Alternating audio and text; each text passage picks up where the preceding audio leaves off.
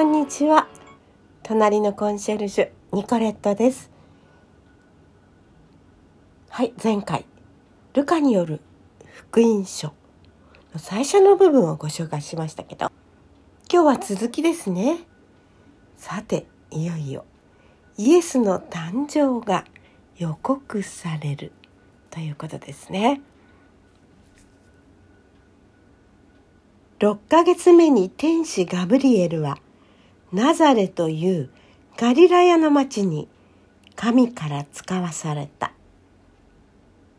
ダビデ家のヨセフという人の言い名付けである乙女のところに使わされたのである。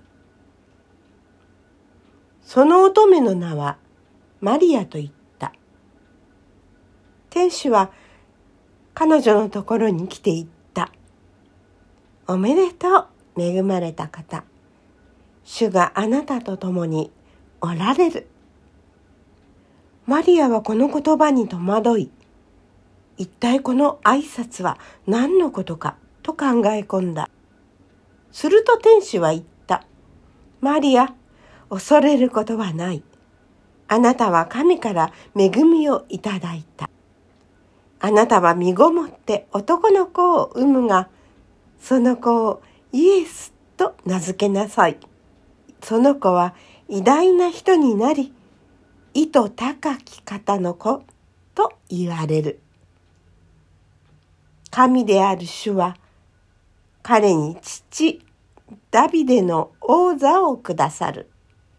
彼は永遠にヤコブの家を治め、その支配は終わることがない。マリアは天使に言った。どうしてそのようなことがありえましょうか？私は男の人を知りませんのに。天使は答えた。精霊があなたに下り、意図高き方の力があなたを包む。だから生まれてくる子は聖なるもの、神の子と呼ばれる。あなたの親類のエリサベトも年をとっているが男の子を身ごもっている。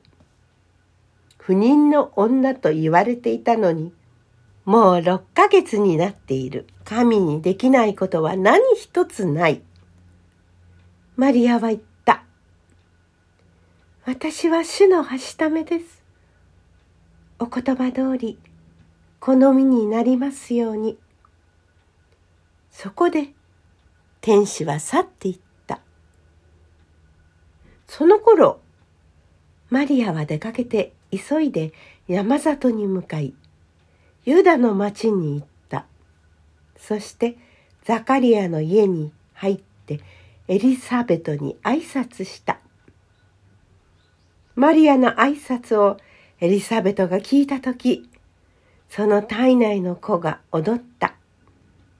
エリザベトは精霊に満たされて声高らかに言った。